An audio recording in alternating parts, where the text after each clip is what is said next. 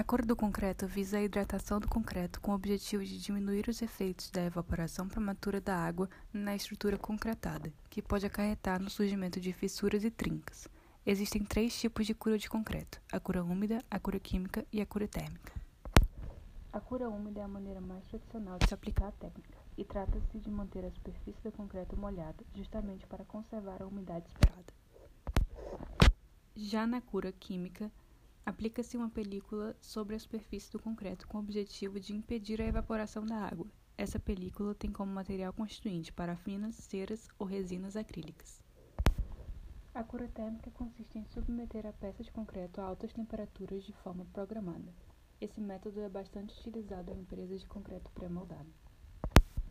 O tempo de cura do concreto varia baseado em cada necessidade, condições climáticas e ambientais e o tipo de obra em si principalmente no Brasil, onde há uma enorme variação climática ao longo de todo o território. A norma brasileira recomenda que a cura do concreto seja feita em pelo menos 7 dias, estendendo-se até 14, se for o caso. A temperatura para isso deve estar acima de 10 graus Celsius. Vale destacar que o prazo de 14 dias está ligado mais à utilização de cimentos comuns com endurecimento mais lento.